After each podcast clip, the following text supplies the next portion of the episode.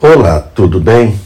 No mundo há muitos poderes e muitos homens se julgam poderosos. Porém, todos estes poderes são limitados e temporários. O único poder real pertence a Deus. A Deus pertence toda a autoridade sobre o universo físico e sobre o reino espiritual.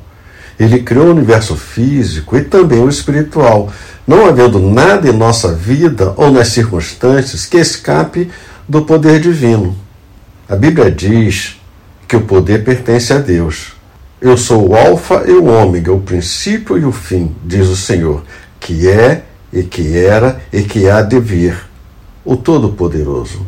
Como disse Jenny Epland, precisamos nos apegar à fé no poder de Deus em nossa vida pessoal. Esse poder é forte o suficiente para nos libertar do pecado e nos levar a uma vida de permanência na vontade de Deus.